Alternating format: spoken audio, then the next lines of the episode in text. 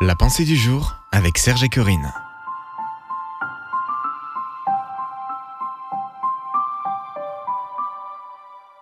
Aimer avec les yeux et le cœur de Dieu. Une pensée de Bob Gass. Dieu m'a montré qu'il ne fallait dire d'aucun homme qu'il est souillé ou impur. Acte 10, verset 28.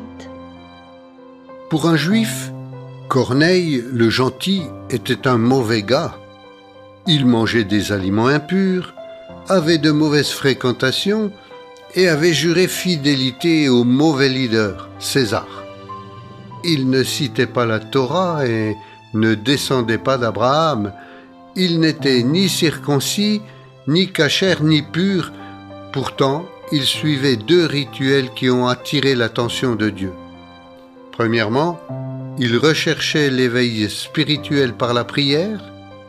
Deuxièmement, il était généreux avec les pauvres et les nécessiteux. La Bible dit, il était pieux et avec toute sa maison il craignait Dieu. Il faisait beaucoup d'aumônes au peuple et priait Dieu constamment. Acte 10, verset 2. Jusque-là, l'évangile n'avait été prêché qu'aux seuls juifs, mais Dieu était sur le point de changer les choses.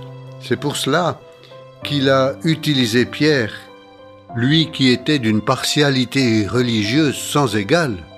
Dans une vision, Dieu montre à Pierre une grande nappe qui descend du ciel, remplie de toutes sortes de mets interdits aux Juifs. Pierre proteste. Non, Seigneur, car je n'ai jamais rien mangé de souillé ni d'impur. Acte 10, verset 14. Et comme Pierre est lent à comprendre, la nappe lui est présentée par trois fois. Finalement, une voix céleste dit Ce que Dieu a déclaré pur, ne le regarde pas comme souillé.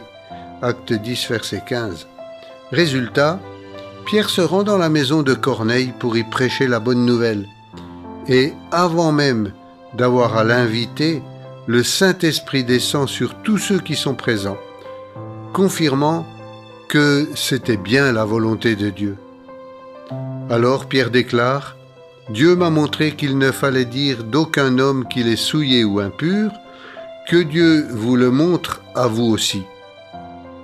Une prière pour aujourd'hui.